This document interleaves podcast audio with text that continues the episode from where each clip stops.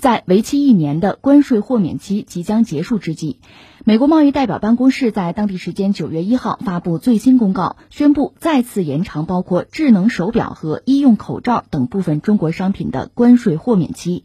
但与此前的一年延期相比，这次只延长了四个月，到二零二零年底。这些被暂时豁免的商品包括许多蓝牙和可穿戴数据传输设备，还有苹果、Fitbit、Sonos 和其他科技公司从中国进口的产品。值得一提的是，今年新冠疫情在全美加速扩散时，美国政府才开始豁免中国口罩等医疗物资的关税。这次的最新延长清单上同样包括了口罩、呼吸机以及听诊器套、棉纱布、血压袖套等医疗装备。此外，立式钢琴、液晶显示器模块、不锈钢表壳等产品也被延期。有媒体指出，豁免期的缩减可能会给蓝牙设备、立式钢琴等进口商带来诸多不确定性。八月二十五号，中共中央政治局委员、国务院副总理、中美全面经济对话中方牵头人刘鹤刚与美方贸易代表莱特希泽、财政部长姆努钦通话，双方就加强两国宏观经济政策调整、中美第一阶段经贸协议落实等问题进行了具有建设性的对话。双方同意创造条件和氛围，继续推动中美第一阶段经贸协议落实。这是美国又延长，再次延长部分中国商品关税豁免期至二零二零年底。那这个事演进大约是这样：就是去年特朗普政府宣布对一千二百五十亿美元左右的中国商品要加征百分之十五的关税，然后是今年一月份，中美签了第一阶段的贸易协议，那么关税税率从百分之十五降到百分之七点五，其中一部分的商品之前已经是暂时豁免关税。然后是新冠疫情爆发，在美国呢加速扩散，那美国政府又开始豁免中国的像口罩之类的医疗物资啊这个关税。美国贸易代表办公室之前呢就给相当的中国商品一年的关税豁免期，这次呢是延长四个月，为什么没说？那这个恰恰又和什么基本上吻合呢？美国大选的结果，美国大选十一月三号嘛，十一月就出来结果了，所以你看他这次延长本身呢，确实带有一种。设计感，或者说很明确的这个和政治挂钩的感觉。另外，你看一下相关的商品，这次被暂时豁免的商品主要是什么？蓝牙、可穿戴设备啊，就是数据传输设备啊，还有什么苹果等等吧，就美国一些科技公司，他们从中国进口的产品。另外，像一些这个医疗物资，什么口罩、呼吸机啊、听诊器啊，什么棉纱布、血压袖套等等，这些医疗装备之前就说是要豁免。还有什么液晶显示器模块、不锈钢的表壳等等产品，说也是被延期，给人一种什么感觉呢？凡是他需要的，该豁免豁免，该延期延期，就这个目的性很强，很直接。那么，如果特朗普能够连任美国总统呢？那么对华贸易啊，就是对华贸易的政策，可能他会还有一系列的考量，再出一些牌。但如果说是拜登上台，那形势可能又有所变化。这就涉及到几个话题，一个就是美国大选吧。这个我们也不必过多的关注，人家选嘛。但是你得说，拜登还是特朗普上台，对美国的对外政策可能会有很大的不同，而这种不同对其他的经济体肯定会产生影响嘛。你比如拜登现在明确的讲，他上台之后对华就不收关税。而特朗普可能还要变本加厉，两个人呈现出很大的不同。那你说这俩人谁能上台呢？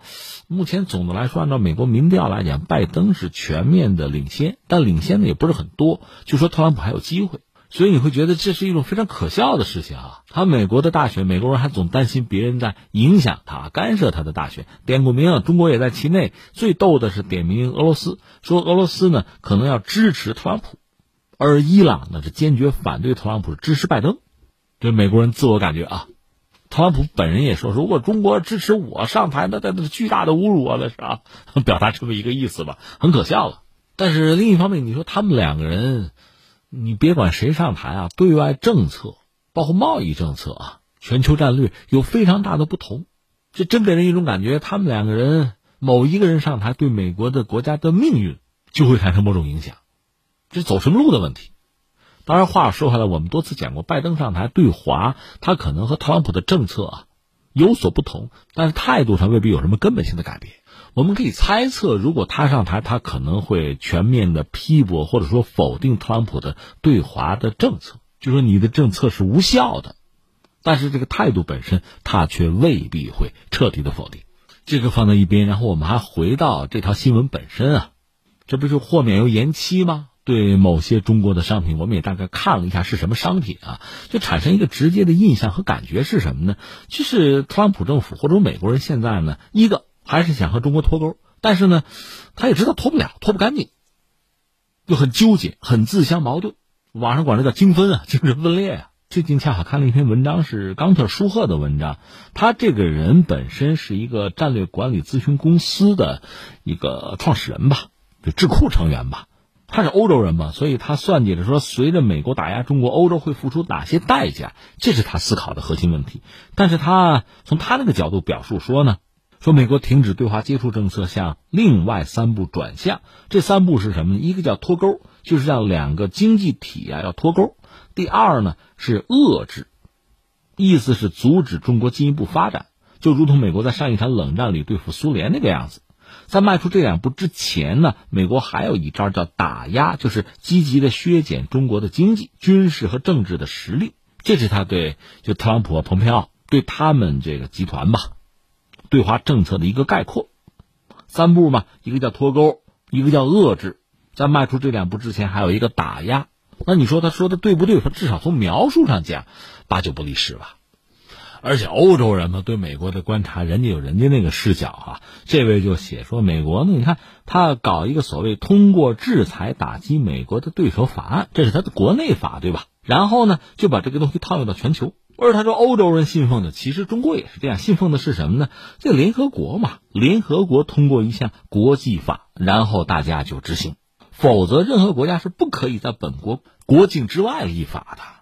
更何况，美国把这个东西搞出来之后，还要逼着自己的盟友 跟着自己行动，对其他国家发号施令吧。而欧洲人的焦虑还在于什么呢？如果跟着美国人走，就跟中国所谓脱钩啊。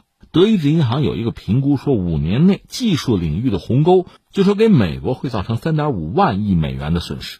中国市场需求的流失，将全球产业链转移出中国的成本，以及两套截然不同的技术标准造成运营成本上浮。这个数字相当于疫情爆发之前的美国经济的全年的增长。这是德意志银行的算法，那就是你承担不承担了。而且还有一件事，之前我们讲过，就是默克尔，德国的默克尔，他始终没有追随美国和其他一些国家，就是五眼联盟吧，对华为、对五 G。是一个特别排斥啊、警惕的态度，他不是。说到底，他是为德国的未来考虑的，因为就涉及到德国是一个工业国呀。你看五眼联盟没有太像样的工业国，人家德国是工业国。五 G 这个东西啊，如果你能够加持工业，那德国那工业四点零是什么感觉？如果在五 G 上你落伍了，你没能得到五 G 的加持，那你还什么德国工业四，还什么点而且零，别想了。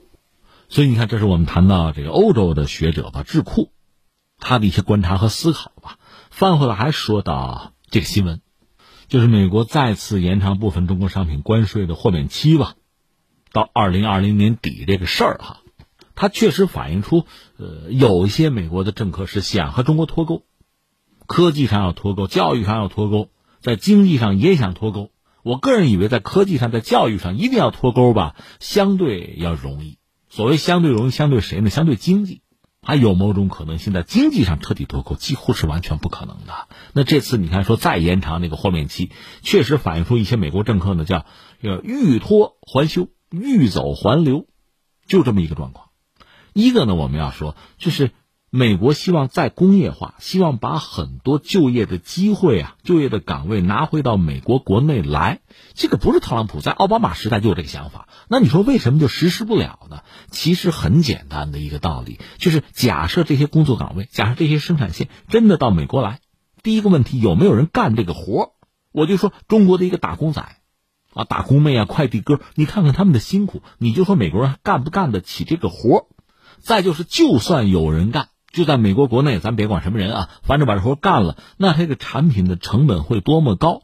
它做出来你买得起买不起？还有这么一个问题，所以你单说哈什么就业岗位，单看这个指标也没有实际的意义，它必须和你的生产和最后产品的成本你连在一起看才有意义，这是一个问题。另外，当然我们知道这次疫情呢，确实也给很多国家敲了一个警钟，提了个醒。我觉得这个我们可以理解，就是一个国家连基础的就医疗物资，你要么能生产，你要么有储备都行啊。你要都没有的话，那就等于说赤身裸体、赤手空拳去和病毒搏斗，那确实是非常悲惨的一幕。所以有些国家希望自己国家能生产足够的口罩、足够的呼吸机，这个咱也理解。从这个角度讲呢，你把一些生产线搬回国内，哪怕我成本高呢，那毕竟是给公众提供的一种安全保障啊，或者叫健康福利吧。那你国家掏钱嘛，这个也没有什么不可以。但是呢，刚才我们说那个欧洲智库的那位学者，他认为，你与其搞生产线，你不如搞仓库。说白了就是你生产这个东西成本还是高的，你如果有一个战略储备就合适了吧。这其实是一个实事求是的考量。所以这是欧洲人们。至于美国人呢，想的更多，他还想同时遏制中国呢，还要打压中国呢。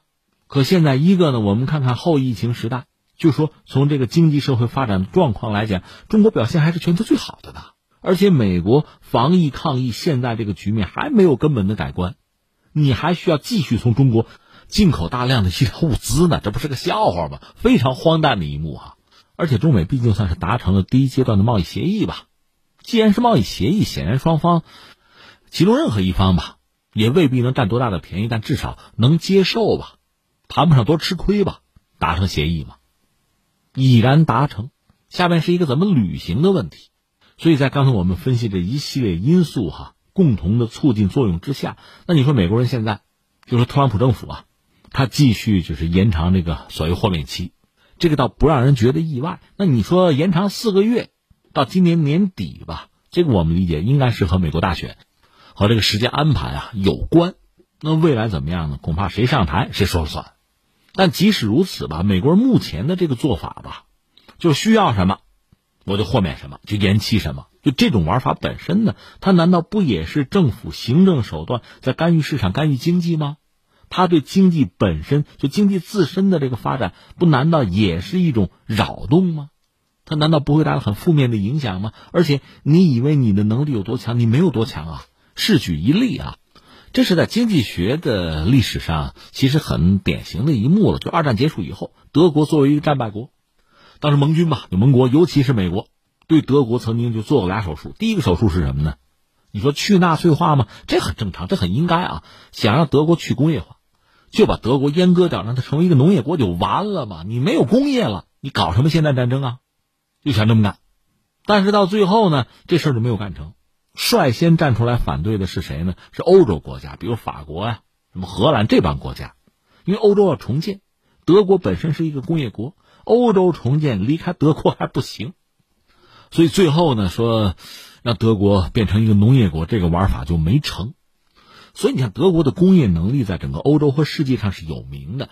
到现在，工业也是德国看家的本领。你一定要人为的让它去工业化，很难的。倒像其他的国家，什么英国、美国，这个去工业化是它经济发展的一个必然。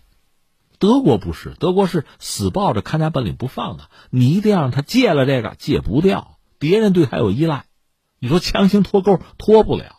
这是一次，这美国折腾半天，最后算了吧，让他接着工业化吧，经济恢复吧，因为还有苏联的压力嘛。因为冷战的原因，像西德联邦德国嘛，还要重新武装加入北约，因为德国人是有和苏联打仗的经验的，这是一个。